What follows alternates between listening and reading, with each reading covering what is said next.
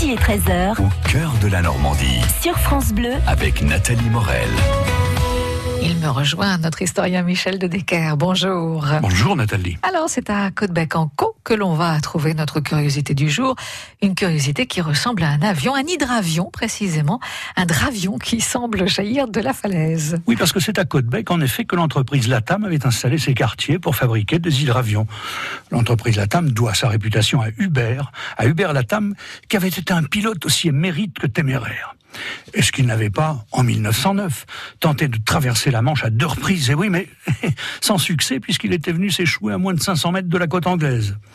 Et que l'on sait que c'est Louis Blériot qui allait lui griller la politesse. Mais bon, il n'a pas baissé les bras, Hubert, puisqu'il sera le premier à voler à plus de 1000 mètres d'altitude et à rester en l'air pendant plus d'une heure. En 1928, l'aviation commence vraiment d'avoir le vent en poupe.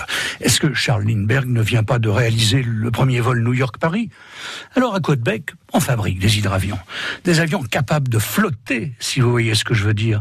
Et ça tourne à plein régime, puisque les Latam ont même été obligés de louer l'abbaye de Saint-Vendry et d'utiliser les grandes salles pour le montage de leurs machines volantes.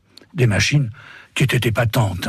Un des hydravions de Côte-Bec-Saint-Vendry, par exemple, était long de 15 mètres 20, son envergure était de 25 mètres 60 et il était équipé de deux moteurs de 250 chevaux disposés en tandem.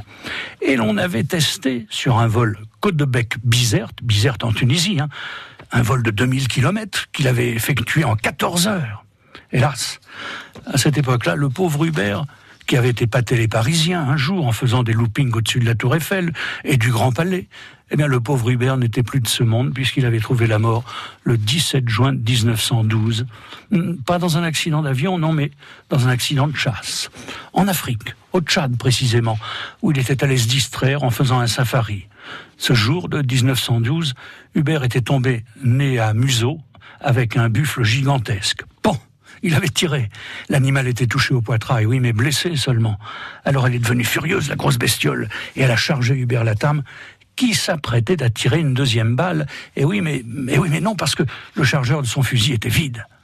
Alors le buffle va le soulever de terre à trois reprises en l'encornant méchamment, et quand il retombera, le pilote de Côtebec sera mort pour le compte. Aujourd'hui, et très exactement depuis l'an 1931, à Côtebec-en-Caux, sur la route touristique qui longe la Seine. On peut donc voir un superbe monument figurant un hydravion Latam qui semble bel et bien jaillir de la falaise. Et voilà, fin de cette histoire. Euh, merci Michel. Demain, eh bien, une histoire de Premier ministre et d'une énorme propriété en Normandie. France Bleu